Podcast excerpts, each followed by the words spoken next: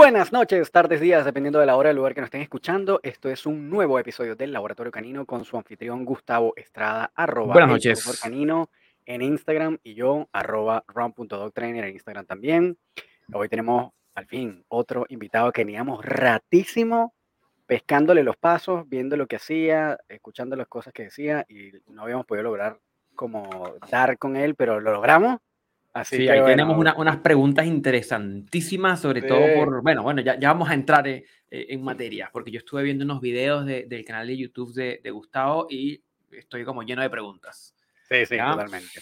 Así que el día de hoy nos va a estar acompañando Gustavo Bianco, él es director de la Escuela Canina GB, es creador del sistema analítico funcional, sobre el cual vamos a estar haciendo algunas preguntillas el día de hoy. Así que, Gustavo, bienvenido.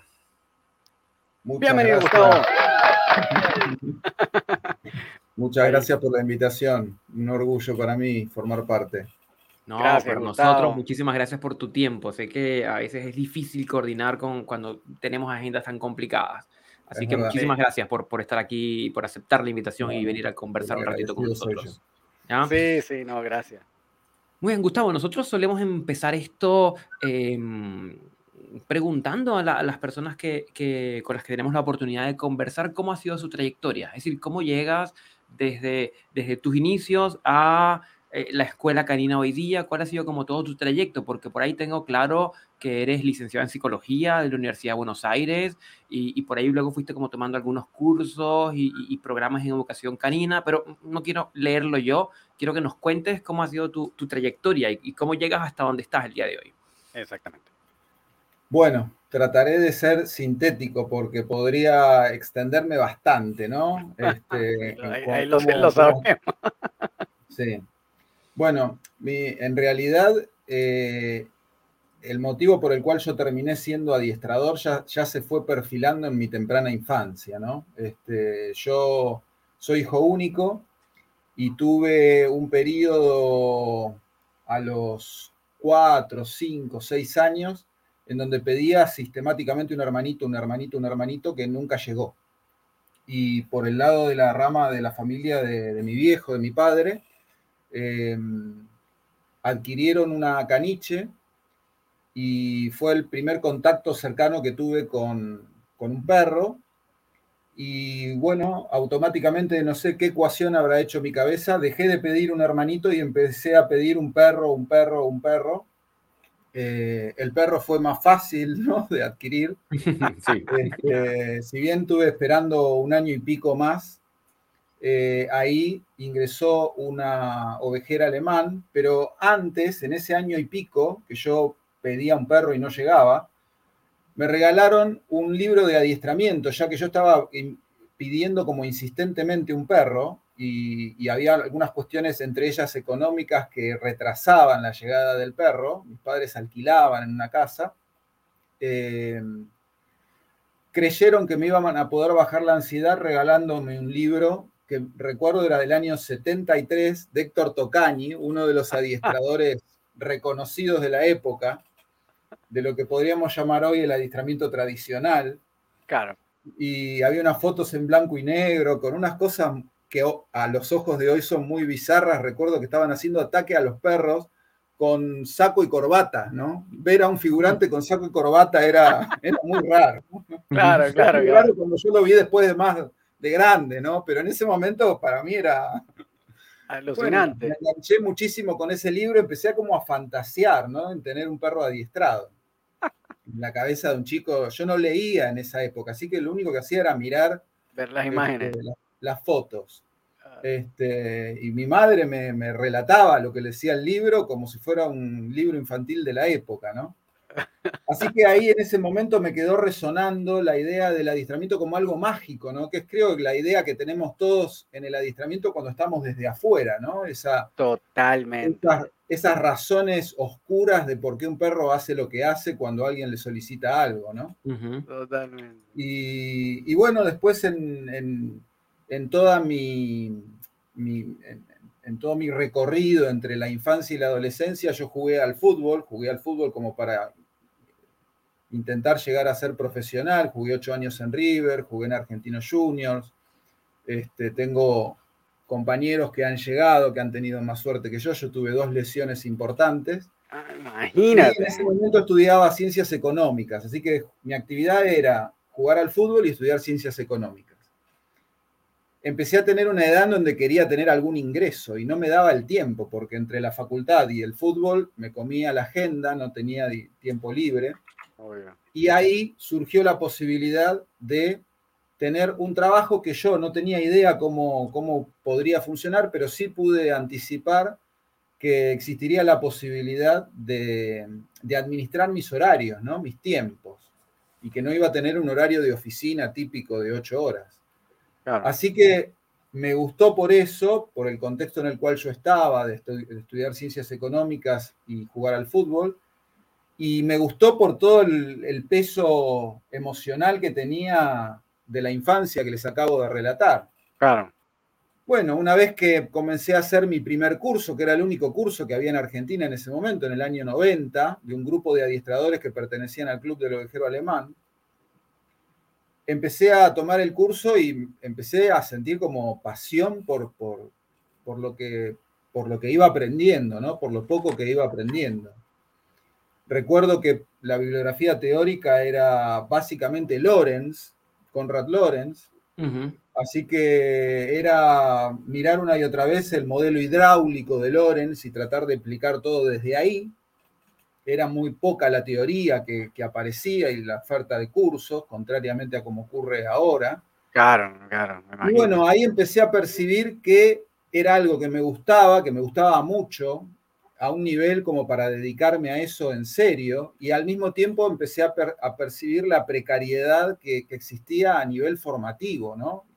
Si, todavía podríamos decir que existe cierta precariedad, aun cuando mm. se ha avanzado bastante y, las ofertas de curso cada vez son mejores, mm. y el promedio del adiestrador común podríamos decir que comparado con aquella época sabe más hoy que antes, aún así este, podemos decir que hay cierta precariedad hoy si lo comparamos, no sé, con, carreras formales, ¿no? Con la formación que recibe un médico, supongamos, ¿no? Un economista. Claro. Eh, bueno, en esa época era mucho, mucho más informal. Entonces yo ahí empecé a percibir que había que darle una vuelta a la formación para que yo pueda encarar esa vocación de una manera medianamente seria, ¿no?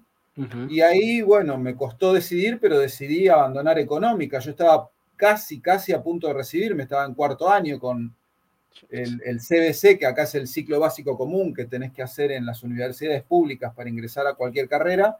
Son seis materias, más 22 de la carrera que ya estaban aprobadas. Así que bueno, decidí abandonar la carrera. a punto de terminar. Y, y, Hice tres materias del CBC de psicología porque había otras tres que eran que me servían en la equivalencia y ahí comencé a estudiar psicología. Y bueno, el otro, el otro esfuerzo fue el posgrado, porque yo al recibirme de psicólogo en la Universidad de Buenos Aires tenía una y tuve una formación estrictamente, no sé si estrictamente, pero prioritariamente académica, em, prioritariamente psicoanalítica.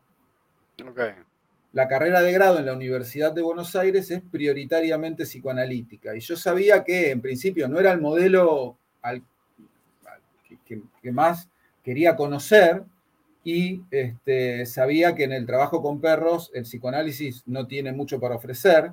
Así que, bueno, ya desde la elección de las materias optativas fui eligiendo las materias de corte cognitivo-conductual, ¿no? Con el modelo cognitivo-conductual y este, luego ya fui eligiendo posgrados para, poder seguir avanzando en ese, en ese modelo, ¿no? Así fue como cursé en CETESIC, eh, cursé en Fundación Foro, cursé también un posgrado orientado a psicología del deporte y hice una pasantía en el Atlético de Madrid, gracias a ese posgrado.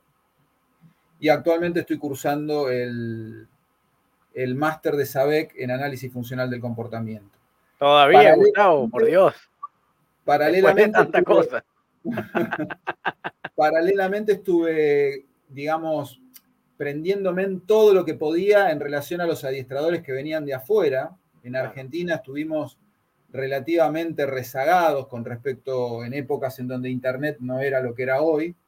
Eh, no llegaban las técnicas nuevas, sabíamos que en Europa se estaba adiestrando de otra manera y, digamos, una vez por año al principio, más o menos una vez por año, venía algún adiestrador reconocido de afuera, así fue como tomé cursos con André Van der Getten, con Stefano, Stefano Codemo, con Antonio Veló, eh, con Tim Cruiser, con Mies Coxter, con Balabanov, ¿no? Y tantos otros que, cada vez que venían se aprendía muchísimo. Entonces ahí fui como integrando la práctica y la teoría, ¿no?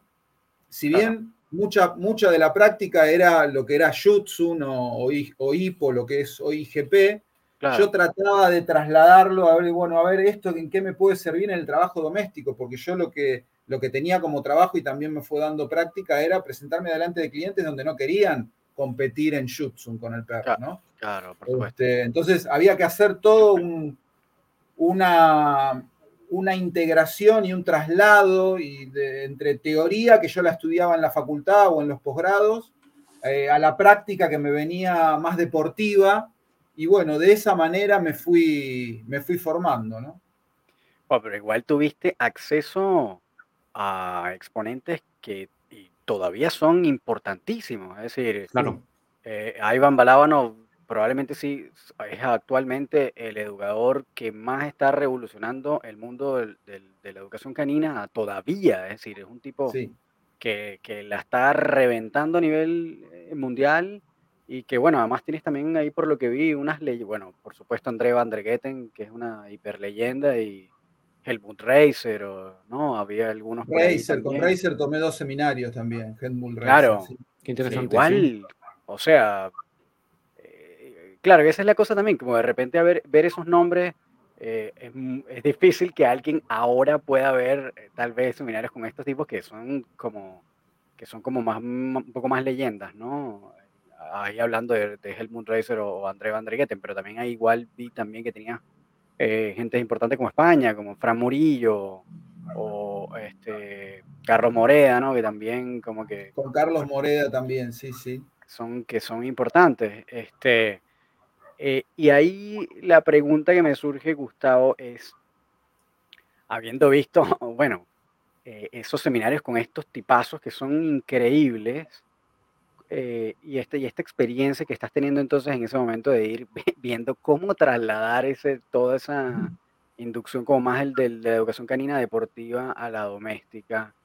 Eh, eventualmente me imagino que te habrás topado con que, bueno, yo no quiero, eh, tú sabes, yo no, eso, yo no quiero que mi perro aprenda tal vez a defenderme, yo lo que quiero es que mi perro deje de ser agresivo o, un perro de, compañía o, no me tire la correa, ese tipo de cosas. ¿Cómo logra eh, finalmente eh, hacer esa, esa fusión para, para, empezar a resolver problemas que al final no los ves en un, en un seminario de educación canina deportiva?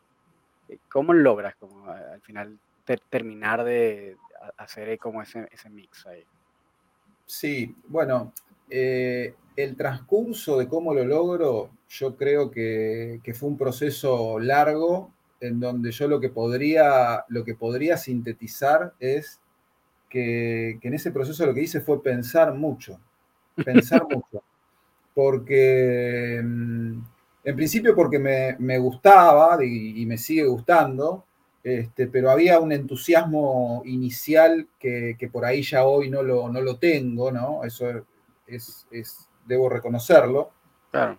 Pero lo que quizás fue el gatillo inicial, fue encontrar un desacople entre lo que yo venía para ofrecer y lo que los dueños de perro, ahora nos, algunos llaman dueños, tutores, eh, humanos, bueno, las personas a cargo del perro, las personas que convivían con los perros del cliente me, me pedían, ¿no? Yo empezaba a darme cuenta, rápidamente me di cuenta, que existía algo que se llamaba adiestramiento básico, que era la enseñanza de cinco ejercicios de obediencia, caminar juntos, sentarse, echarse, quedarse quieto, acudir al llamado. Y eh, yo lo que empezaba a percibir es que yo iba como a ofrecer eso y las personas me pedían otra cosa. Las personas me pedían cotidianeidad, me pedían, mirá, yo lo que quisiera es poder ver una película con mis hijos y el perro, ¿no? Y que eso no se nos suba a la cabeza, ¿no? Podría sacarlo, no, no, no pedían que caminara junto, querían que no les tire de la correa. Claro, claro. Querían poder recibir gente sin que el perro revolucione la casa, ¿no? O sea, pedían una convivencia armónica, una convivencia donde ambos se disfruten y, yo iba con, un esqueleto de, obediencia que yo me preguntaba, digo, eh, ¿realmente eh, lo que yo ofrezco le resuelve el problema a esta gente? ¿no? Ahí empecé a ver ah, como un desacople.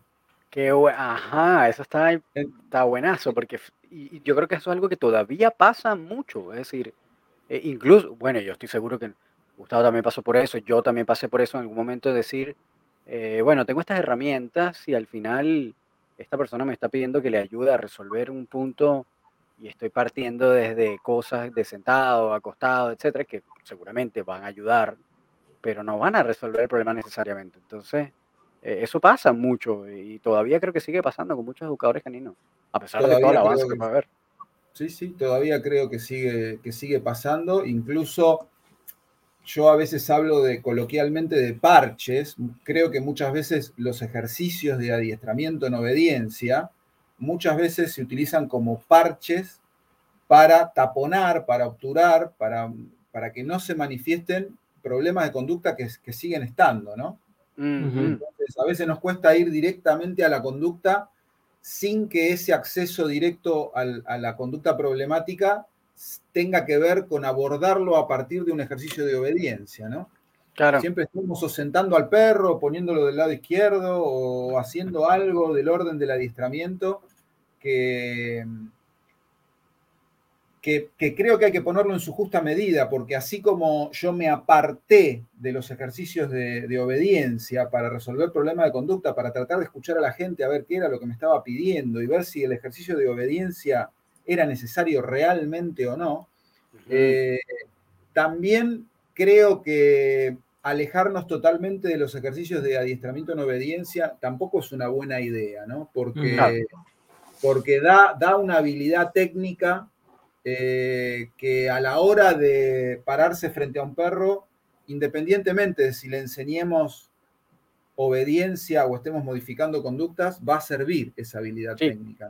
Claro, exactamente. Exactamente. De modo que encontrar esa justa medida de hasta dónde sirven los ejercicios de obediencia y a partir de dónde ya dejan de servir y poder adaptar ese, ese gris, esa, esa, esa utilidad parcial que podría tener para el trabajo doméstico, adaptarlo al caso a caso, no es una tarea tan sencilla, ¿no? Porque en algún caso te podrá servir más o en otro caso te podrá servir menos. Claro, claro, totalmente. Y en ese tiempo, Gustavo, en que estabas todavía como en proceso de formación, eh, al final tú, me imagino que, sobre todo en esa época que era más complicado, era como ir armando ese rompecabezas eh, de a seminario, ¿no? De seminario en seminario para ir más o menos teniendo como una figura de alguna manera semiformal de educación canina, eh, como a nivel de formación, ¿no? o, lograste en algún punto encontrar tal vez un programa que fuera como más comprensivo y que, incluyera varias cosas de manera global? En realidad, los, los seminarios que, tomé fueron todos de deporte, ¿no? Hubo, hubo un seminario que, que se corrió un poco del deporte, que fue el de Fran Murillo, y ahora no me estoy acordando el nombre del otro muchacho que, lo acompaña, que es la gente del educador, eh, españoles. Em, me gustaron técnicamente y ellos no, dieron un... Pero eso fue en el 2018, ¿no? Eso no, ah, dieron un, o sea, hace relativamente poco. Relativamente poco, claro. Ya estaba, ya estaba más o menos habiendo pensado un modelo. Yo, en realidad, lo que a mí más me ayudó eh, a armar un modelo de educación eh, canina doméstico em, fue tratar de, empezar a ver lo que yo había aprendido, más si se quiere a nivel teórico, eh, por fuera de los ejercicios de obediencia, ¿no? Por fuera del, del, del jutsu, ¿no? Del IGP. Decir, bueno, a ver, em, ¿cómo, ¿cómo hago para leer la educación doméstica eh, a nivel teórico, ¿no? ¿Cómo hago para leerla? ¿no? ¿Cómo hago un análisis funcional, si se quiere, ¿no? Y ahí empecé a diseñar intervenciones que ya se alejaban de los ejercicios de obediencia, ya no, no requerían, en la mayoría de los casos, no en todos, eh, de ejercicios de obediencia. Ese proceso, que no fue, lo cuento así rápido, pero fueron años, este, fue creo que lo que más me ayudó. Lo que más me ayudó en, relación a los seminarios fue ganar habilidad práctica a partir de ver genios del adiestramiento este, que, tienen una, sensibilidad motriz, este, una motricidad fina, una capacidad de lectura del perro eh, y un automatismo para, hacer cosas en segundos que por ahí a otro adiestrador más promedio le lleva meses o años. Este, increíble, ¿no? Ver esa gente que, realmente son grosos del adiestramiento, verlos ahí a un metro de distancia hacer cosas, eh, creo que me ayudó mucho para ganar habilidad técnica, ¿no? Para copiar, para ver lo que era realmente un buen adiestrador eh, sin hablar, haciendo, ¿no? Claro. Este, pero para aplicar, para encontrar un modelo de educación canina, yo creo que lo, lo pensé más tratando de integrar lo que yo aprendía de teoría con lo que los propios dueños me pedían, ¿no? Tratando de escuchar, sentarme en un sillón con una familia y escucharlos, ¿no? A ver qué realmente necesitaban. Unir eso que me estaban pidiendo con lo que yo sabía de teoría me sirvió para ir armando un modelo que fue simplemente ir uniendo distintas situaciones posibles y encadenándolas en una visión 24 por 7, ¿no? Claro, e, e, es allí donde surge, eh, Gustavo, este adiestramiento analítico funcional. Sí, en realidad eh, no es que yo haya creado el adiestramiento analítico funcional. De hecho, el nombre no es un nombre inventado por mí, el nombre ya preexiste y deriva del análisis funcional de la conducta, ¿no? Eh, yo estuve durante muchos años, mi, incursión inicial en las redes fue en el 2018-19 cuando este, subí algunos videos a YouTube, em, pero siempre estuve out de las redes, out, ¿no? Recién ahora empiezo a tener alguna incursión. Mientras tanto, eh, yo tenía un alcance muy limitado, todavía lo sigo teniendo, ¿no? Pero era mucho más limitado que ahora al estar absolutamente fuera de las redes. Y, el batallar que yo siempre tuve con respecto al análisis funcional de la conducta no, no tenía eco, ¿no? Yo creo que el análisis funcional de la conducta como procedimiento es un procedimiento muy potente, muy útil, este, y que está muy poco divulgado en el mundo de la educación canina o del adiestramiento canino.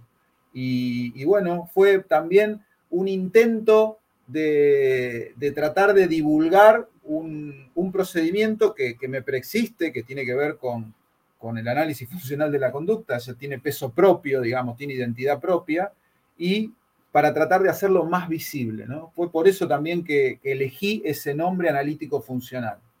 El análisis funcional lo que me permitió es empezar a leer, me dio el esqueleto este, para, para poder leer, el formato para poder leer, para poder analizar lo que estaba pasando en cualquier familia en relación a su perro.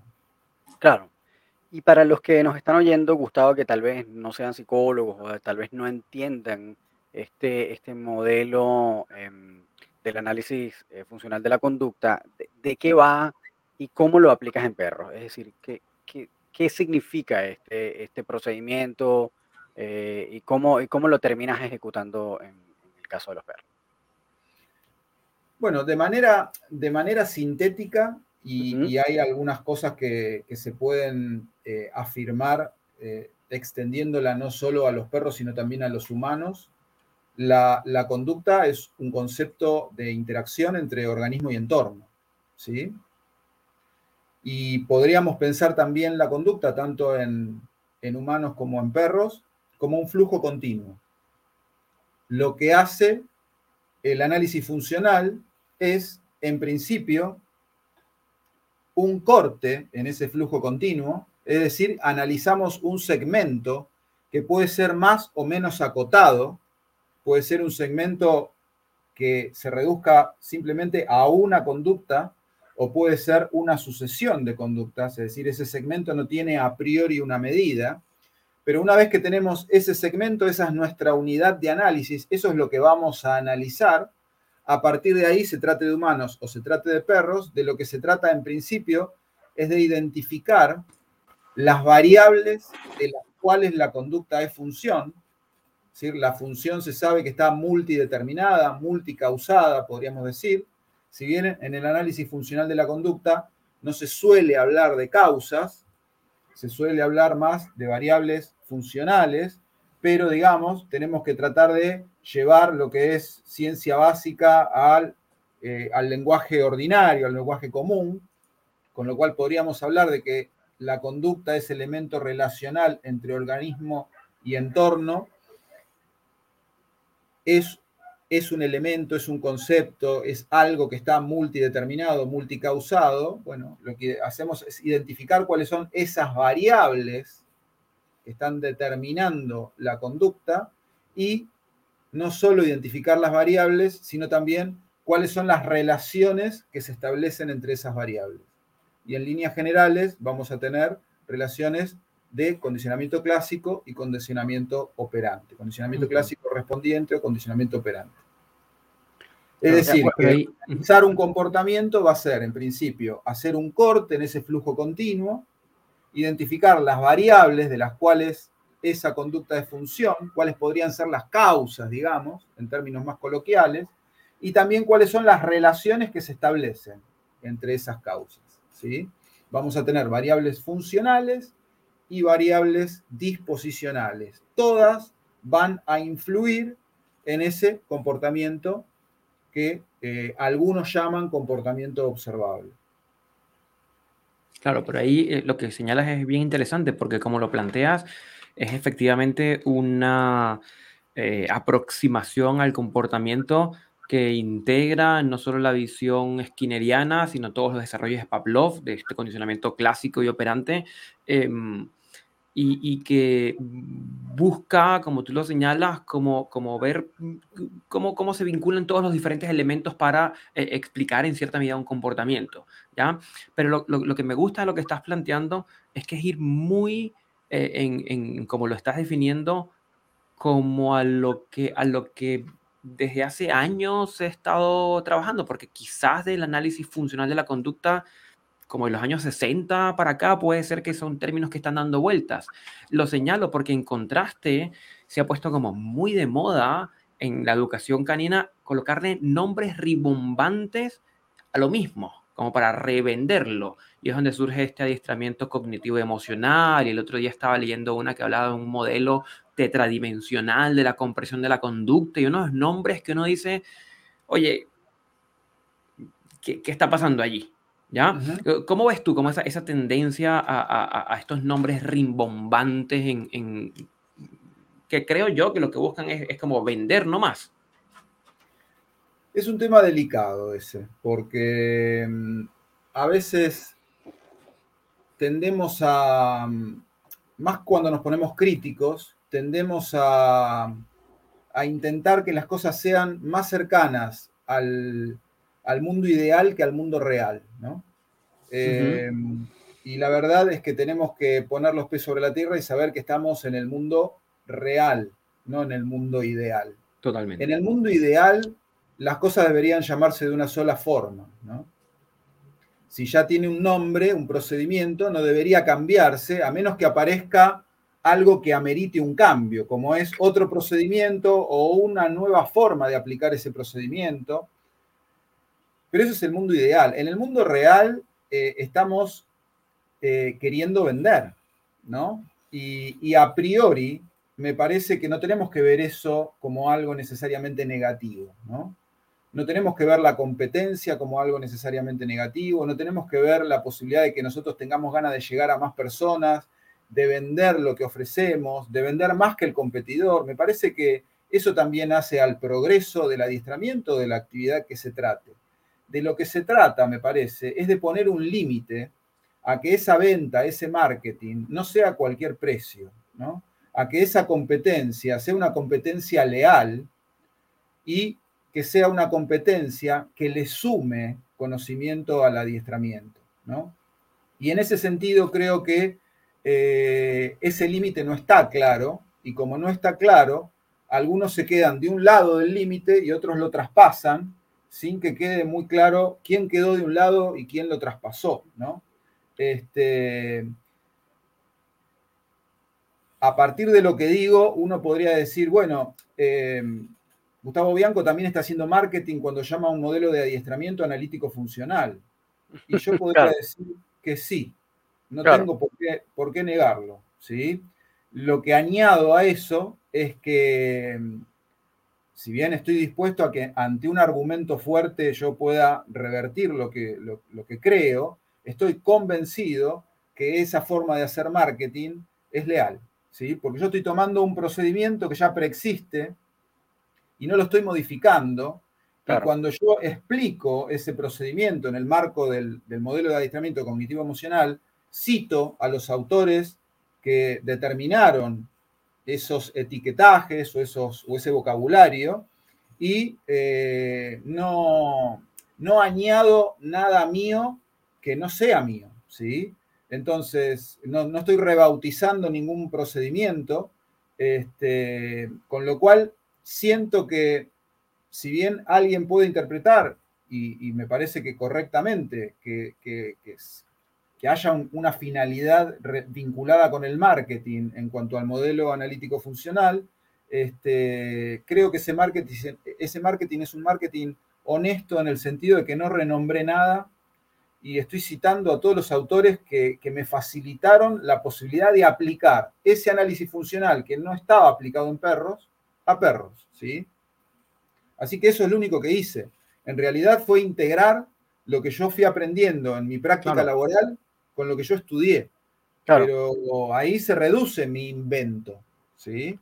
No, no, no es que soy el desarrollador, o sea, eso suena como demasiado rimbombante y, a la hora de analizar qué es lo que yo hice, eh, concretamente hice eso. Estudié básicamente análisis funcional por un lado y traté de aplicarlo al mundo de la educación canina y, hay algunas intervenciones concretas, algunas formas de, intervenir que, que hicieron que amerite el nombre de análisis funcional, eh, adiestramiento analítico funcional, a partir del análisis funcional de la conducta. Eso, eso es todo. Claro. Y ahí vimos también, eh, bueno, que dentro, de ese, dentro de ese mismo contexto, como que una de las cosas que hemos, que hemos estado conversando últimamente, y, yo creo que tú también lo comentaste eventualmente en alguno de, de tus contenidos, es que mm, ha habido también una tendencia últimamente como a tratar de desplazar o de eh, desmarcarse de alguna manera de como de ese trabajo de condicionamiento operante o clásico, ¿no? Como si no existiera, como si no eh, fuera eh, útil, como si no se utilizara, como si no fuera parte de la dinámica misma de la educación canina. y ojo, hay, hay exponentes importantes que tal vez puedan indicar, como por ejemplo el mismo Ivan Balaban o, en algunos puntos Roger Abrantes también, mencionan que bueno, que tal vez hay ciertos, ciertas instancias en donde eh, solo el condicionamiento clásico operante no es suficiente eh, para lograr ciertas cosas. Y eso es otro punto, es un punto como diferente.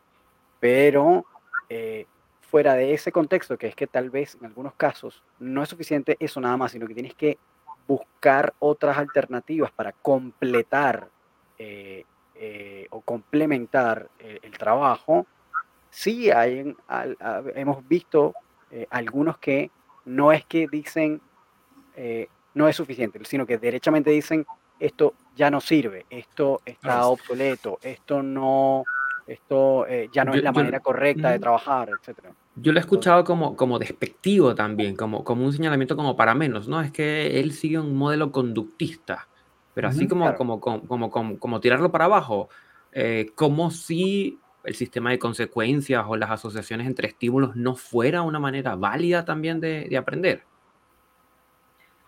Sí, yo creo que mm, siempre lo digo, ¿no? No es lo mismo estudiar psicología, porque en líneas generales estamos hablando de psicología, ya, ya sea el modelo cognitivo emocional en psicología no existe, existe en el mundo del adiestramiento. Lo que existe es el modelo cognitivo conductual. Claro.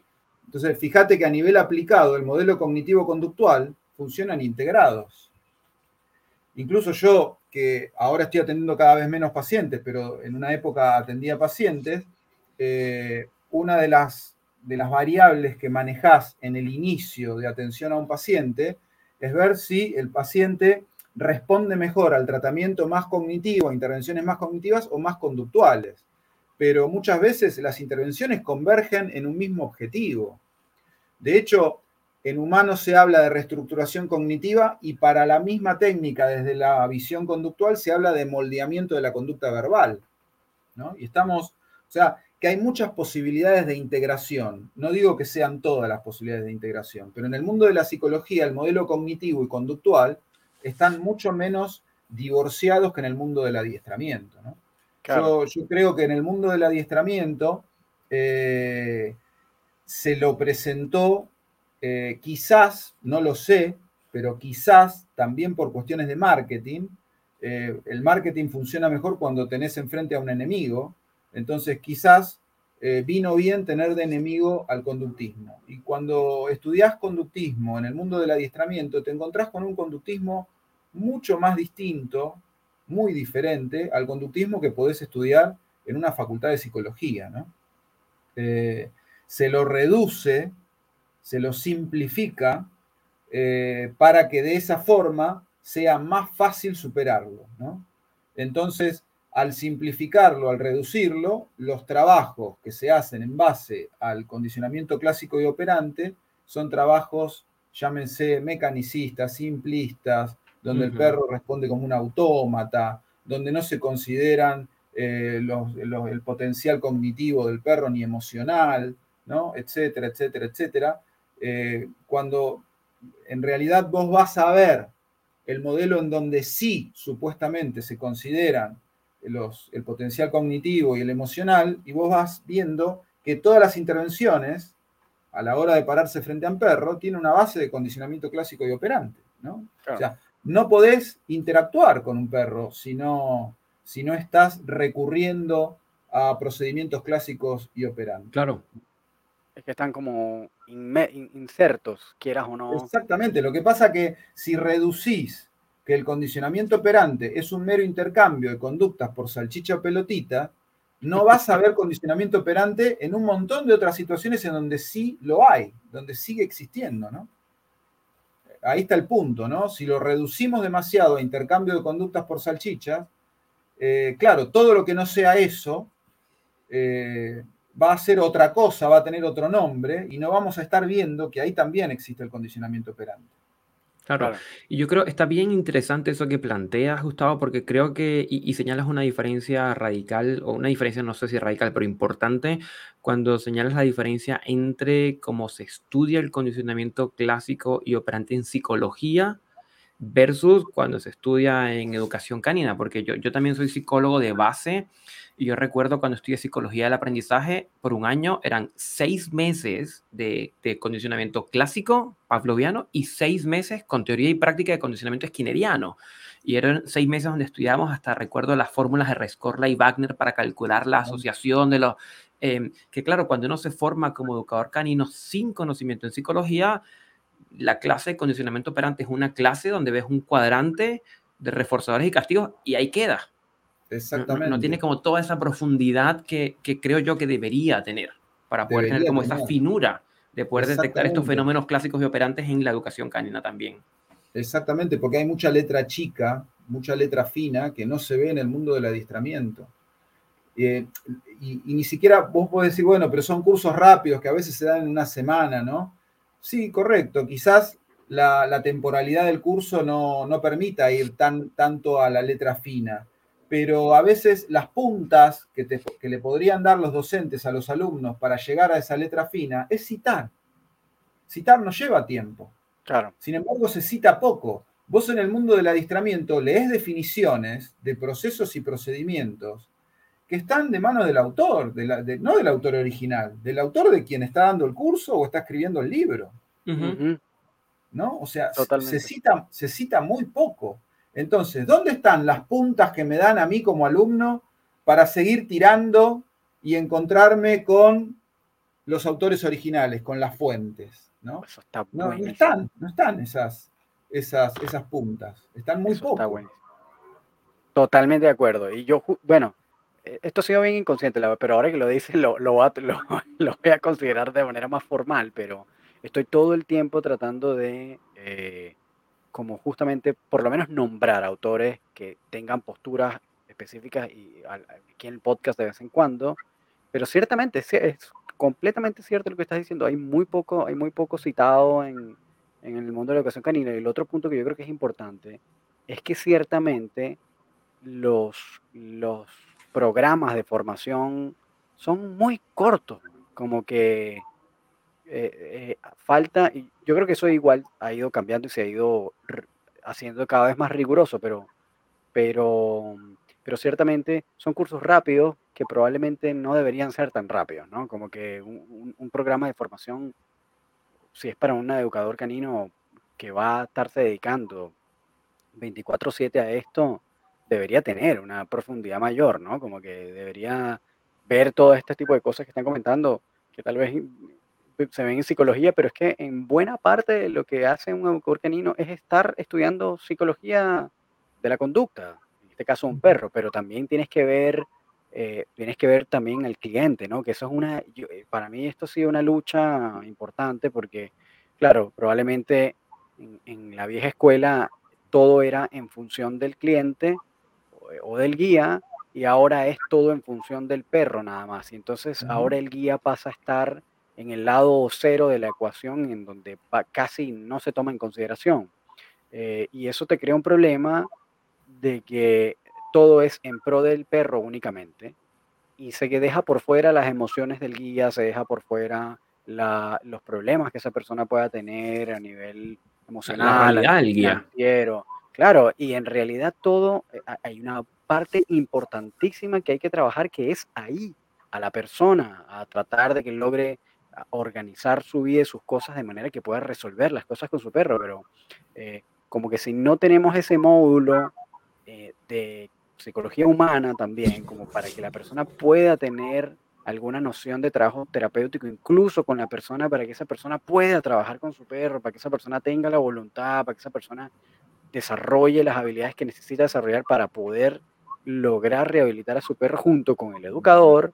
eh, y, no, y no se tiene eso como de la- desde la formación del educador canino, es una pata mocha, es una pata coja gigantesca, a mi parecer. Exacto. Entonces, como que yo creo que eso es un punto fundamental que debería existir en la educación canina y es la educación, eh, la, la psicología humana también y entender que, bueno, que el guía forma parte importantísima de la ecuación, porque al final tú no le vas a estar explicando al perro, le vas a estar explicando a una persona humana. Entonces, hay, mu- hay muchos educadores que nosotros hemos visto, incluso que hemos trabajado, hemos invitado acá al podcast como eh, Melissa Vélez o, o Carolina Esqueda de México, que ellas trabajan, por ejemplo, con, con em, terapia familiar, ¿no? Con esta, ¿cómo se dice? Eh? Con la terapia sistémica, exactamente Sistémica. sistémica. Entonces ellas lo utilizan, por ejemplo. Y es una manera, a mí me parece una manera súper fantástica, validísima, una herramienta maravillosa para poder ayudar. Entonces, bueno, tal vez no es que te hagas un psicólogo, pero que tengas nociones de ese tipo de herramientas para que también las puedas utilizar en el trabajo con el cliente, ¿no? Sí, ahí, ahí vamos viendo cómo se van sumando precariedades, ¿no? Este, en principio, en todo lo que es psicología del perro, esto que mencionábamos recién, ¿no? La diferencia que hay entre estudiar psicología en el mundo del adiestramiento o en el mundo del perro, ¿no? En el, o en el mundo de la psicología, ¿no? Son como dos, dos psicologías distintas las que, las que terminás estudiando. Ahí ya hay un nivel de, de precariedad importante. Y, y después, eh, la, la, falencia en psicología humana, ¿no? Porque sí. la, clave, la clave en el trabajo es la modificación de la conducta humana, ¿no? Muchas veces tocando ese resorte, eh, tipo efecto dominó, se resuelve el problema, ¿no? Claro. Entonces, eh, ahí vamos sumando eh, patas de nuestro trabajo que están mal asentadas, ¿no? Que no están funcionando correctamente. Y sobre eso eh, tarde o temprano va a haber que accionar, porque nuestra formación está como renga en ese sentido. Totalmente. Y Gustavo, eh, nosotros hemos tenido hasta ahora poca, hemos logrado como conseguir poca información, sí, como poca información eh, más allá de eh, que en realidad yo creo que es lo más popular en Latinoamérica, acá en Chile también, eh, y yo creo que en general, en el mundo de habla hispana, lo más popular y lo que uno suele conseguir más a menudo son personas que se formaron con método cognitivo emocional, eh, pero fuera de ahí, o con métodos tal vez bastante positivos, etcétera. Pero fuera de ese pequeño, de ese pequeño rango o, ese, o esos par de modelos, eh, hay muy poca información. Y particularmente en Argentina me ha pasado que he encontrado básicamente nada fuera de esos dos espectros, excepto el tuyo, hasta ahora. ¿Cómo ves tú la, educación canina en Argentina actualmente y qué cosas ves que de repente podría mejorarse o que no han llegado o que le hace falta o, o en qué estatus está? ¿Cómo la ves tú? Bueno, yo creo que eso es una pregunta demasiado amplia que incluye muchísimos factores entrelazados, ¿no? en donde habrá que ver entre esos muchísimos factores cuál tiene un peso mayor o, menor que otros, ¿no? En principio, como factor general o como título general, eh, yo creo que somos víctimas de la informalidad formativa, ¿no? Es decir, no, no, no, no, no existe hablamos de que somos profesionales, somos profesionales, yo creo que termina siendo un oficio en donde nos formamos como podemos. Mm, claro, sí, eso lo hemos hablado. El, el, Ministerio de Educación está separado de la formación, con lo cual no existe una formación regulada institucionalmente y, muchas de las, de las falencias formativas que tenemos en el sector derivan de, esa falta de, regulación. Claro. Eh, terminan estando en manos de, de personas que dan cursos este, por otro lado, la mayoría de los administradores se han enterado que dar cursos es más rentable que trabajar eh, de a uno, este, con lo cual también hay personas que dan muy buenos cursos, que tienen cierto recorrido en, el, sector, y hay otras que son este, eh, absolutamente principiantes. Yo he tenido alumnos que ni bien terminaron el curso que yo imparto, se pusieron a dar cursos, ¿no? Oh, Entonces, eso realmente no, cabe, no solo en el mundo del adiestramiento, no cabe en ninguna en, general. área del, saber, ¿no? Este, ahí ya hay, otro, otro punto. Después, eh, hay que reconocer que con lo bueno y con lo malo el modelo cognitivo emocional es, el que más se popularizó, ¿no? Así que también eh, hay cosas que, han avanzado en el mundo de la educación canina gracias al modelo cognitivo emocional y hay, hay otras, eh, otras áreas de nuestro sector que han retrocedido también gracias al modelo cognitivo emocional, ¿no? Es decir, claro. como es el modelo más popular, a mi modo de ver, este, se puede ver en el sector muchas virtudes y falencias que yo creo que derivan de la misma fuente, ¿no? que es la, popularidad que tomó el modelo cognitivo emocional. Y, también otro, otro aspecto es esta, esta, otra corriente que es la del adiestramiento en positivo. ¿no? Este, eh, el, el adiestramiento en positivo yo creo que fue una bocanada de aire fresco que veníamos necesitando porque hasta la década del 90 inclusive eh, los adiestradores éramos vistos como, como sometedores seriales, maltratadores del perro, muchas veces circulaba entre propietarios, entre amigos, no, no lo adiestres porque le van a pegar, no, después le cambia el carácter, ¿no? Esto circulaba mucho. Eh, había gran parte de verdad en eso, se trabajaba claramente de otra manera, el primer recurso era la estimulación aversiva, incluso la estimulación aversiva asistemática aplicada de manera intuitiva, ¿no? Así que era peor que peor.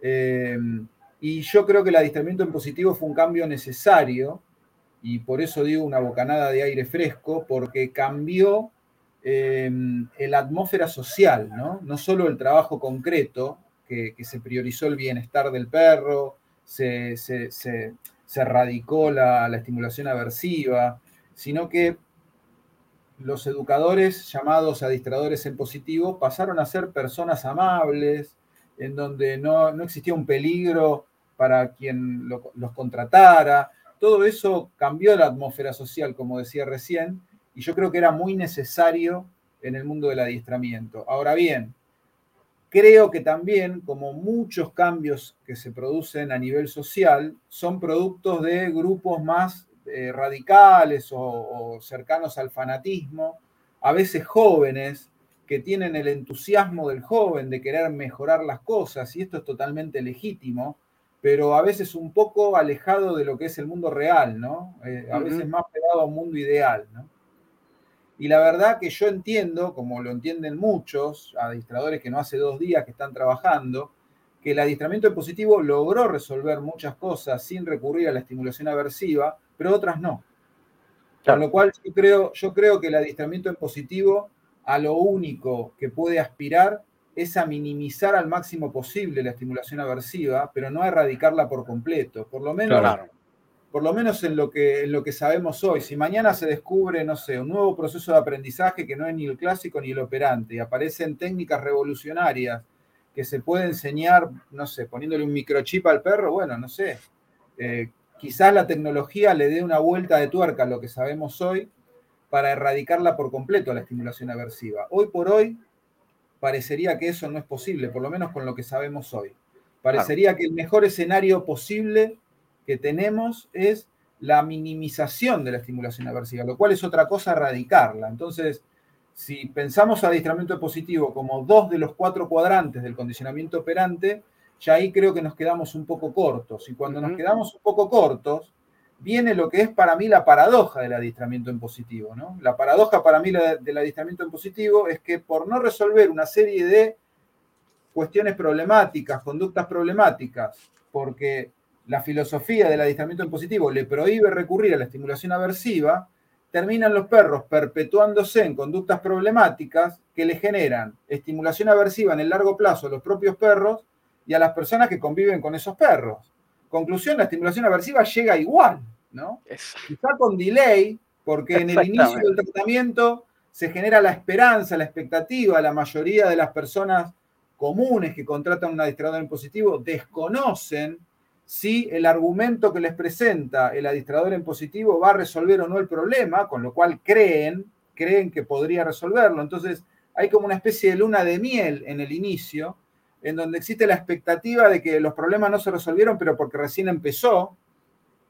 Y bueno, empezaron a trabajar una semana, dos semanas, dos meses, tres meses, cinco meses. Este, y el otro día leía un comentario en Facebook de una chica que tenía este, un perro que se peleaba con otros perros y todas las indicaciones que le llegaban este, eran indicaciones de adiestradores en positivo. Y ella en un momento dice, no, pero yo quiero otro tipo de intervenciones porque esto yo ya lo estoy probando, ¿no? Entonces, en un mm. momento uno de esos adiestradores le dice, bueno, pero tenés que esperar un poco más, tenés que darle un tiempo, porque estas intervenciones funcionan no de inmediato. Me dice, mira, hace tres años que lo estoy intentando, ¿no? Mm. Entonces yo decía, ¿cuándo, ¿cuándo, ¿Quién pone el plazo, ¿no? De cuánto tiempo hay que, porque en la vida de un perro que lamentablemente vive en poco, tres años, es un porcentaje de la vida importante, ¿no? ¿Cuánto tiempo probás una herramienta eh, libre de estimulación aversiva este, cuando eso también va a llevar tarde o temprano a que si el problema de conducta no se resuelve, termine padeciendo el perro porque es excluido de su círculo social o las personas o el propio perro padece algún tipo, en definitiva, de estimulación aversiva también, ¿no? A eso llamo yo la paradoja, es como un escupir para arriba, ¿no? A veces decimos en Argentina. Eh, Entonces ahí yo creo que hay que sentarse seriamente a hablar. Este, cuando digo seriamente, digo libre de tanto fanatismo. Totalmente. Eh, para tratar de encontrar ese balance, ese punto, ese gris, ¿no?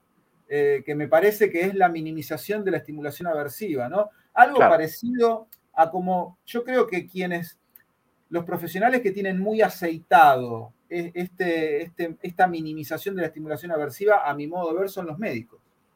Los médicos muchas veces nos recetan procedimientos o, intervenciones o, medicamentos que tienen consecuencias. Eh, tienen efecto. Vos lees un prospecto de un medicamento y está lleno de de efectos contraindicaciones.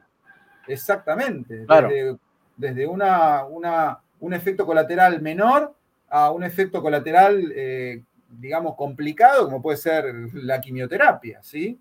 Sin embargo, lo que se pone en la ecuación es ese balance entre el riesgo, el peligro, este, en el cual se pone el paciente en el corto plazo por administrar esa intervención o esa medicación versus el riesgo o el peligro que tendría ese paciente en caso de que no administres esa medicación o ese procedimiento en el largo plazo. ¿no? Totalmente. Este, la quimioterapia es, es, muy dañina para todo el organismo, sin embargo, hay momentos de la vida en donde en determinados pacientes lo más humano que podés hacer es recomendar quimioterapia. ¿no? Esa ecuación eh, podríamos trasladarla al mundo del adiestramiento, estimulación aversiva en el corto plazo o en el largo plazo, esa ecuación está poco popularizada. Yo no, veo que piensen, se quedan, cuando hablábamos de análisis funcional y hacer un segmento, el segmento es la intervención del momento. Ah, pero ahí metiste estimulación aversiva, el perro la pasó mal. Sí, yo no te niego que el perro la pasó mal, quizás. Pero, ¿existe una manera libre de estimulación aversiva de resolver este problema? Si existe, implementémosla. Implementémosla. Sí existe. Claro.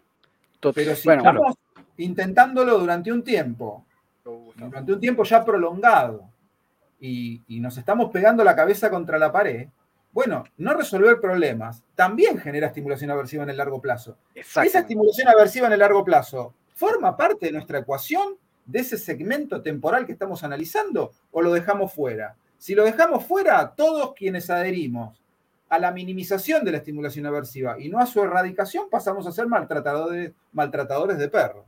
Exactamente. Entonces, ahí también hay algo que le está faltando, que es un poco de criterio racional este, y una discusión un poco más elevada, lo que decía al principio, ¿no? Cuando yo me refería a que el planteo que están teniendo ustedes eh, es necesario en el mundo de la educación canina, me refiero a este tipo de planteo, ¿no? este tipo de discusiones, de, de ir un poco más allá de, lo que se escucha todos los días y lo que se lee todos los días en redes sociales, ¿no?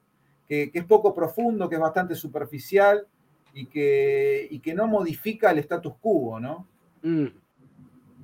¿Tú ibas a hacer una pregunta, Gustavo? Sí, no, que, muchas veces em, lo que plantea Gustavo que me hace mucho sentido, que tiene que ver con tener como la visión más longitudinal, no solo quedarse con el trozo de comportamiento o con esa sesión, sino verlo más longitudinal, porque bien es cierto que ante la presencia de ciertos estímulos aversivos va a subir eh, los niveles de cortisol, va a haber un lenguaje no verbal como de, inhibición o de malestar, pero eh, cuando uno tiene la visión longitudinal te das cuenta de que es un estrés agudo, no es un estrés crónico, es un estrés de ese momento que si produce un aprendizaje, no tienes por qué repetirlo a lo largo del tiempo porque se produce un cambio en el comportamiento, que es la lógica de los aversivos. El aversivo se usa en tanto no lo tienes que usar todos los días durante tres años.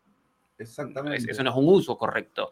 Em, y claro, entonces se pierde como la perspectiva porque nuestra tendencia como, como individuos es al pensamiento simplista, como a quedarnos con pocos datos, a llegar a conclusiones apresuradas, y es lo que estamos viendo hoy día, tantos educadores con poca experiencia, con poca formación, que, que, mantienen como unas ideas como bastante simples y bastante concretas, que lo que hacen es que las repiten una y otra vez, porque sentarse a tener una discusión de altura, con una, con una visión longitudinal de todo un proceso, eh, requiere de, un trabajo...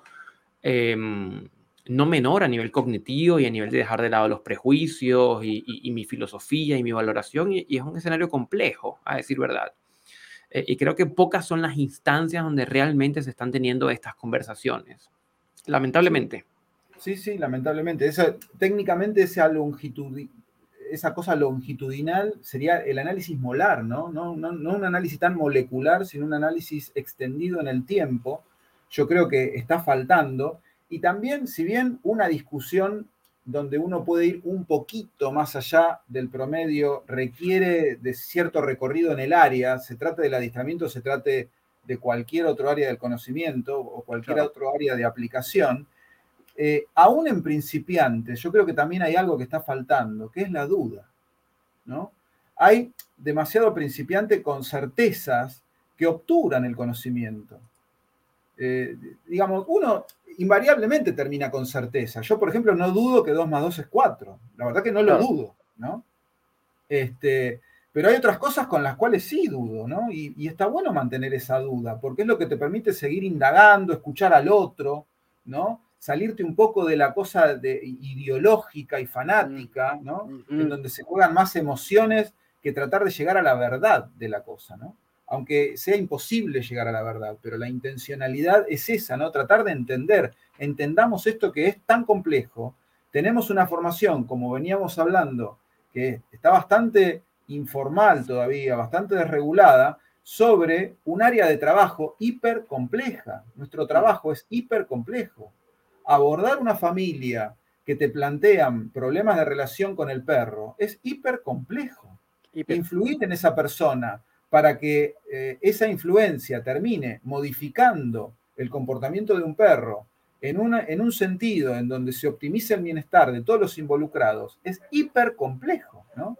Entonces, totalmente, totalmente. Eh, realmente tomemos noción de esa complejidad y, y, para acceder a esa complejidad, mantengamos la duda en todas aquellas áreas en donde hay controversia. No digo en que 2 más 2 son 4, ¿no? De 2 más 2 son 4 parece que todos estamos de acuerdo. Pero hay otras áreas de nuestro trabajo en donde son mucho más discutibles, ¿no? Son mucho más de escuchar al otro, de, no, de no creerse que uno es el dueño de la verdad. Eso falta también. Eso falta. sí, totalmente. Bueno, de hecho, hay, cosas que, han eh, como medio repetido en este episodio, igual que en el anterior, que estamos eh, hablando con, em, con Gerardo Mendoza de Tocino Dog Training en México, y una de las, varias de las cosas que surgieron en ese episodio también era que, bueno, que justamente estábamos eh, comentando que nosotros cada cierto tiempo empezamos como también a cuestionarnos nosotros mismos y a decir, bueno, ¿será que de verdad estamos haciendo las cosas bien? O, o, que en verdad, tú sabes, estamos, estamos mal, estamos haciendo las cosas mal. Y bueno, nosotros eso lo compartimos con otros compañeros, es decir, bueno, pero vamos a, vamos a preguntarnos de nuevo, así no nos tengamos que preguntar mil veces, ¿será de verdad que lo estamos haciendo mal o hay algo en lo que podamos orar o, o, será que nos estamos quedando atrás? ¿Y qué, qué está pasando, no? Y mm, algunas de nuestros compañeros siempre dicen, oye, pero ¿para qué se están preguntando eso cada rato si saben que están teniendo resultados o que lo están haciendo bien? Digo, no, pero es que es importante que uno cada cierto tiempo se cuestione a sí mismo si de verdad estás, lo estás haciendo bien o si de repente estás viendo algo que no, porque en el momento en que tú asumes que, que, lo que tú piensas es lo que es todo el tiempo, para siempre, y no te lo cuestionas cada cierto tiempo, así la respuesta sea la misma, eh, te estancas, es como no, no tienes la capacidad entonces de continuar investigando y tratar de realmente verificar y hacer doble check en si lo que estás haciendo es correcto o no. Eso por un lado. Y por el otro, es que muy bien como, como tú dices, yo creo que esto es un momento en el cual las personas están argumentando más desde la emoción y desde la anécdota que desde, eh, tú sabes, una visión un poco más eh, como objetiva o menos o más racional de lo, del fenómeno que, que, que, que significa educar un perro con todas las complejidades que eso conlleva, ¿no? Entonces tú puedes decir, bueno, pero es que sí, hay muchas variables que tienes que modificar, como el ambiente, como las rutinas del, de, la, de, la, familia, como eh, las condiciones del perro, eh, eh, si lo cuidan o no lo cuidan, si lo bañan, si no lo bañan, si lo llevan al veterinario o no, si este, lo pasean, si no lo pasean, etcétera, etcétera, etcétera. Eh, pero además, pero fuera de todo eso, todo el trabajo que tiene que luego venir a hacer el educador y las intervenciones que tenga que hacer, eh, hay un punto ahí también en el cual se, em, empieza como a hablar desde este tema de la, la, emoción del perro y lo que está sintiendo el perro y este tema que obviamente es bien intangible y que claro, para una persona que tal vez tenga bastante tiempo trabajando pueda entender de dónde puede venir probablemente esa emoción que puede estar sintiendo el perro, pero para un guía no. Un guía va a ver la conducta observable y se va a quedar con eso entonces, tratar de, eh, de hablar desde la emoción, sobre la emoción, a personas normales, eh, es mucho más vendible y es mucho más em, transferible que hablarle de todo este montón de variables que van a influir en la conducta de un perro. Entonces, yo creo que ahí hay un punto también en donde lo que tú estás comentando que es súper válido es que eh, es importantísimo recuperar el tratar de hablar desde la razón sobre la emoción y sobre aspectos racionales que tienen que ver con todo el fenómeno de la conducta canina.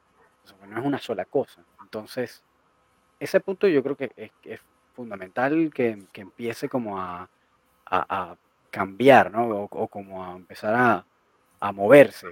Porque si estamos siempre pensando desde lo que nosotros sentimos como personas eh, y, tratar de especular sobre lo que está sintiendo el perro, eh, eh, creo que hace el camino mucho más complejo.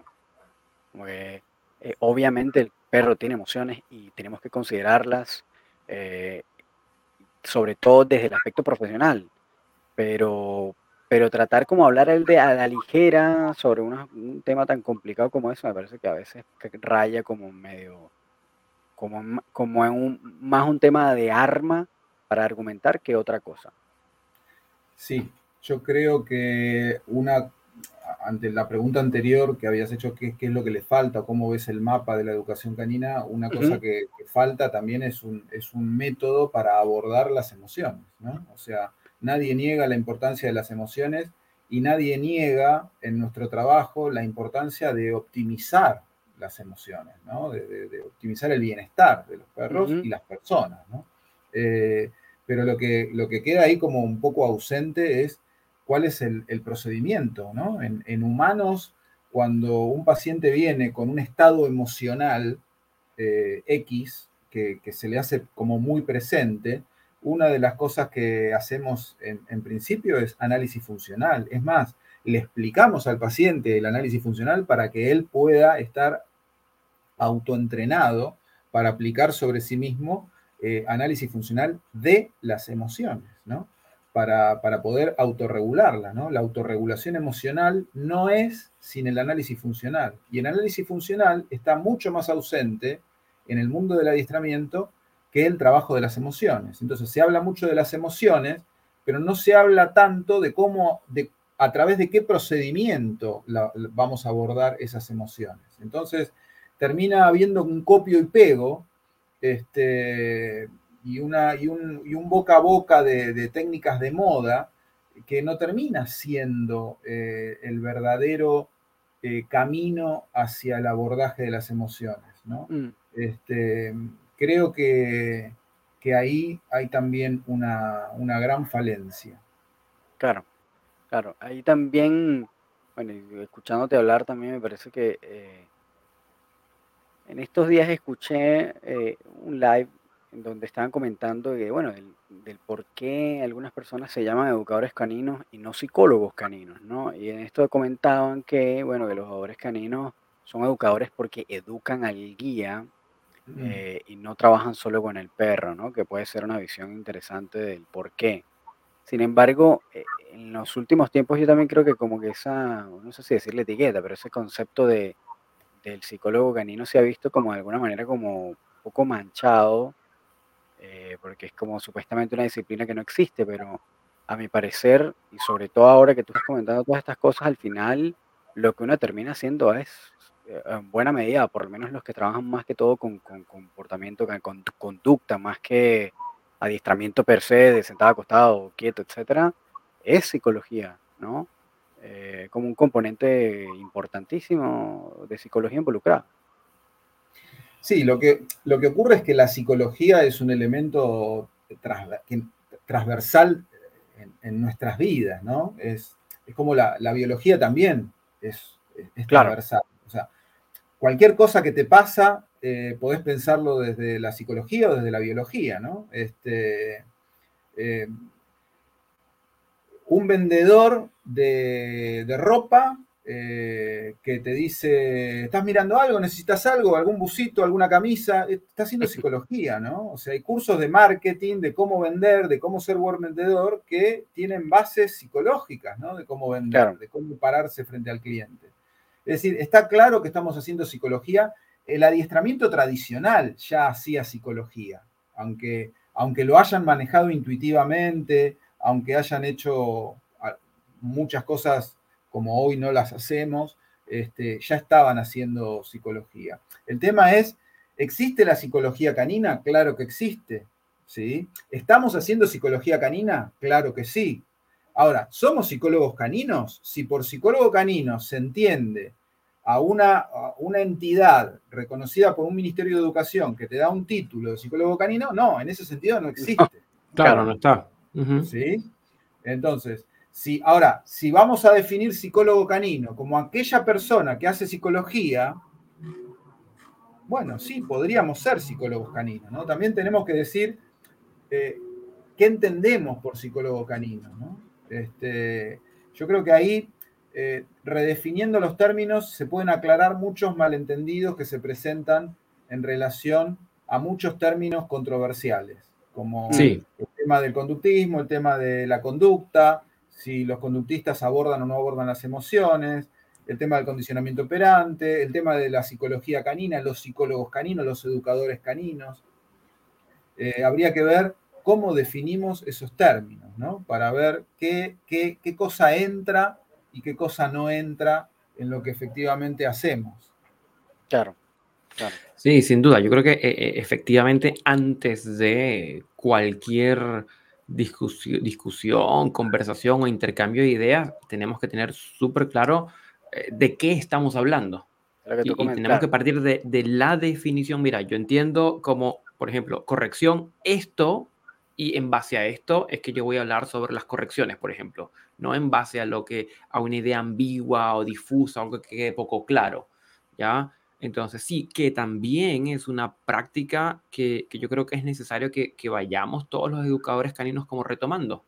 Cuando nos sentemos a conversar de algo, oye, mira, voy a hablar de, no sé, conducta observable y por conducta observable voy a definir qué es A, B y C. Y por lo tanto, en función a esa definición, es que voy a desarrollar mis ideas.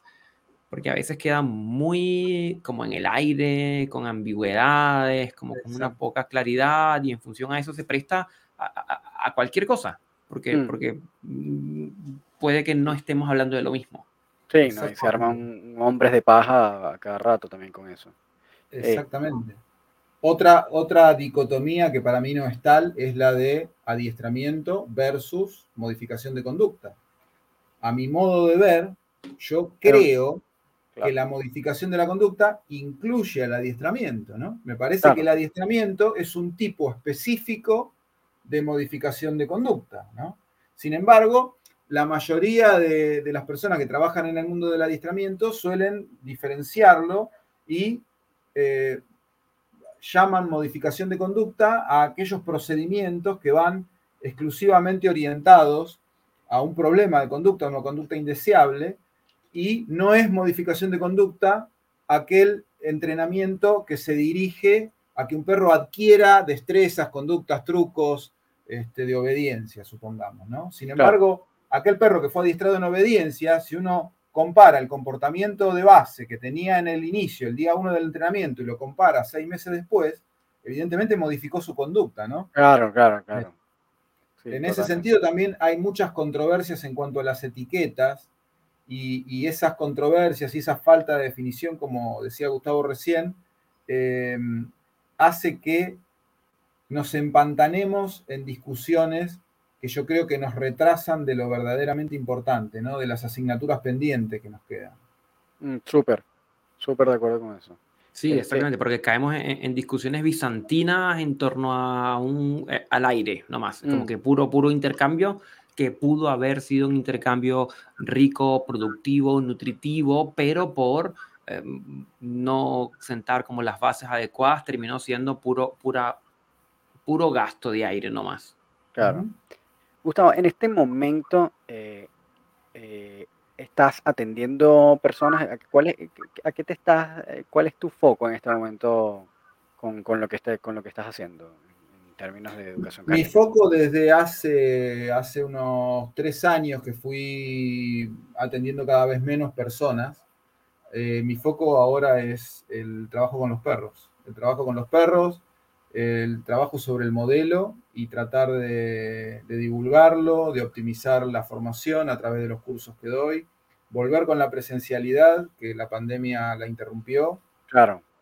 Este, el curso online era lo mejor que se podía hacer en ese contexto y yo creo que, que a muchos, y me incluyo, nos dio la idea de que se puede hacer mucho más de lo que pensábamos a través de la formación online, pero para mí el formato ideal es el mixto, ¿no? Eh, es decir, algunos aspectos creo que está bueno transmitirlos de manera online y hay otros que está bueno reunirnos a trabajar los perros. Claro. Así que estoy enfocado en eso, básicamente. Básicamente estoy enfocado en eso. ¿Y estás eh, atendiendo como clientes o solo eh, formación de profesionales o educadores caninos? No, estoy, sigo trabajando, porque incluso si bien eh, reduje un poco, sigo, sigo trabajando porque no me quiero aislar del trabajo directo ¿no? con el cliente. Incluso me, voy, voy recopilando material que me sirve para actualizar el curso. ¿no? De repente aparece un caso y digo, este caso es bueno para tal cosa y lo sumo, lo sumo al curso. Eso ocurre con frecuencia. Este, y porque me parece que sería una manera de estancarme, ¿no? Porque eh, si bien estamos hablando de, muchas cosas que al mundo de la educación canina le falta, también es verdad que, sigue avanzando ¿no? y, que, que hay cambios. Entonces también está bueno de repente escuchar a un cliente que viene de otro adiestrador que le recomendó otra cosa y lo leí, la gente mucho googlea, se mete en YouTube, ve, mm. ve videos, o sea que viene como ya preasesorada o por alguien o porque eh, se autoinformó por internet. Entonces, estar en contacto con eso en el trabajo creo que, es una buena manera de, seguir optimizando el trabajo. Claro, totalmente.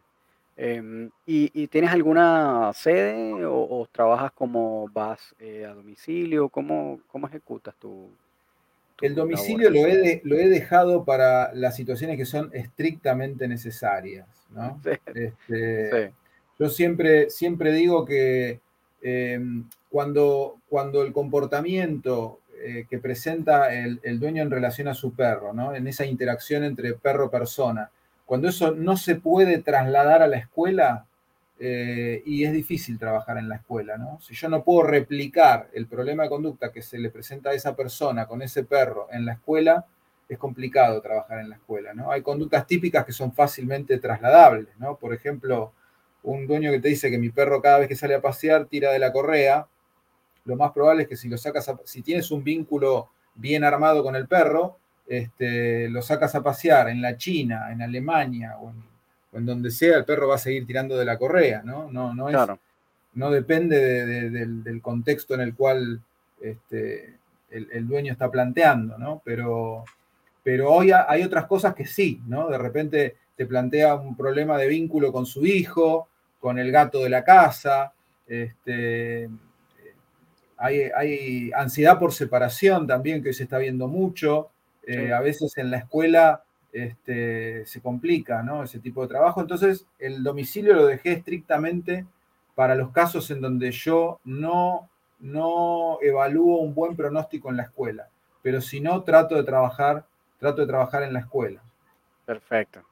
Y también habilité una modalidad que, sonaba muy loco antes de la pandemia, que es la videollamada. Hay algunos casos que ya voy perfilando que se pueden resolver por videollamada, ¿no? Con, asesorar, con cambiar la forma de, pensar algunas cosas de las personas y de actuar, se, resuelven, ¿no? Así que videollamada y el trabajo en la escuela, que tengo de dos tipos, ¿no? El trabajo en la escuela que viene el dueño con su perro a tomar una clase o eh, lo que yo llamo modalidad pupilo, ¿no? que es llevarme al perro a, mi escuela y, vivir. Mi escuela es mi propia casa, ¿no? Yo vivo en la escuela. Perfecto, es que como, claro, como que lo tienes ahí internado de alguna manera. Exacto, exacto. Qué, bueno, igual, igual está bueno saber que hay esos espacios, eh, al menos tú estás ubicado en Buenos Aires, ¿correcto? En Buenos Aires, sí. Claro, porque en verdad no, es muy común conseguir eh, ahora eh, profesionales que hagan ese tipo de modalidad como más board and train, que es eso que eso que como en medio internado también. Em, pero está perfecto. Y bueno, ya, ya llevamos una hora y veinte conversando, Gustavo, más o menos para ir cerrando eh, de a poquitito. eh, las personas que quisieran contactarte o que quisieran de repente buscarte para que los ayudes con sus perros, eh, ¿te pueden conseguir dónde? Este, ya, bueno, ya comentaste que estabas en la ciudad de Buenos Aires. ¿En qué parte más o menos este, estás ubicado donde pueden contactar? Y, tus coordenadas de contacto también. Sí, estoy precisamente en Loma Verde, es una localidad que pertenece al partido de Escobar. Estoy en las cercanías del kilómetro 54 de Panamericana y, mm, y me pueden, tengo dos sitios web, adiestramientoaf.com y escuela canina g Belarga, g de Gustavo Belarga.com.ar. Desde ahí acceden a, las redes. Perfecto. Entonces, eh, adiestramientoaf.com lo tenemos aquí en pantalla para los que estén viendo este, esta grabación en YouTube. Eh, y Escuela Canina GB, ¿no? Comentaste gb.com.ar. perfecto. Eh, me imagino que también tienes eh, Instagram, ¿cierto? Exacto, sí. Ok, entonces, y sería adiestramiento AF, arroba adiestramiento AF, que es la red por la que estás más activo. Exacto. Perfecto. Perfecto. Entonces, bueno, para todos los que estén escuchando, si están ubicados en, en, Argentina, en Buenos Aires, pueden contactar a Gustavo Bianco en arroba adiestramiento AF, analítico, de analítico funcional. Eh, para que los ayude con sus casos. Este, y bueno, Gustavo, de verdad, agradecerte un millón un enorme por tomado el tiempo, sobre todo a esta hora, porque sabemos que en Chile y en Argentina tenemos la misma hora y estar hasta las 11 de la noche hablando un lunes eh, es un esfuerzo importante. Así que muchísimas gracias por habernos dado este espacio. No, te este repito lo del inicio, el agradecido soy yo porque me hayan dado el espacio y, y aparte me encanta poder siempre ir un poco más allá y, la verdad que eso fue posible por cómo encararon la entrevista a ustedes, por la forma de, plantear las cosas, pudimos ir, yo creo, un poco más allá. Así que, espero, Que, espero que sirva. Y seguramente podríamos también hacer un episodio nuevo o conversar de otras cosas y se va a hacer igual de, largo. Este, pero bueno, la verdad, muchísimas gracias, Gustavo, por haber tomado el tiempo. Este, gracias por esta conversación. Y bueno, eh, no, no habíamos logrado conseguir muchas personas. bueno, la verdad es que no eres la, la, primera persona que hemos logrado conseguir en, Argentina este, con la cual conversar. Entonces está fantástico tener un exponente de ese lado que está igual cerquita.